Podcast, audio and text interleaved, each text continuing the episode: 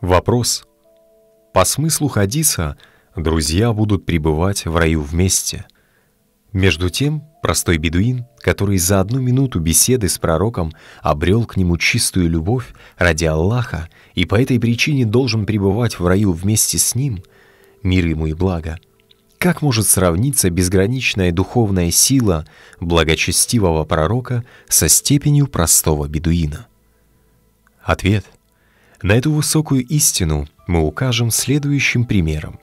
Допустим, один величественный хозяин в неком красивом и ярком саду приготовил большое угощение и прекрасное место зрелищ, поместив в нем все виды наслаждений.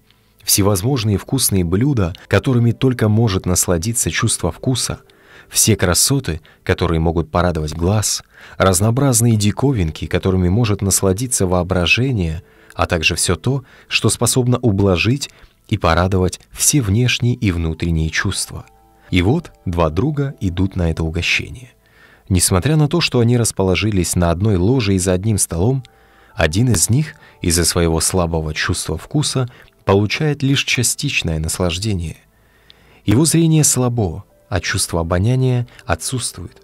Он не может понять редкостные создания, представленные там — по причине неполноценности своих ощущений он может насладиться только одной тысячной, а может быть одной миллионной частью того, что есть в этом месте прогулок.